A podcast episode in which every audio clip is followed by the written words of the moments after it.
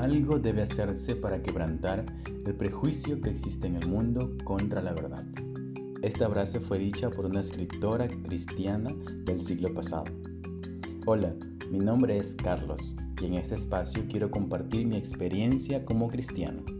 Además, me gustaría regalarte algunos tips y aclarar algunos estigmas que se han creado alrededor de la cristiandad y el cristianismo. También quiero que aprendamos las razones para creer en la Biblia por sobre la ciencia también hablaremos acerca de cómo escuchar la voz de Dios en un mundo tan bullicioso que nos bombardea de tantas filosofías e ideologías.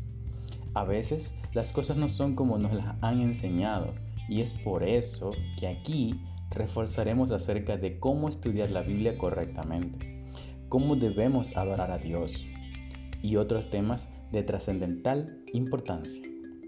Y lo más importante es que todo será principalmente usando a la Biblia para responder los asuntos espirituales y otra literatura cristiana para reforzar nuestro aprendizaje en un lenguaje más sencillo.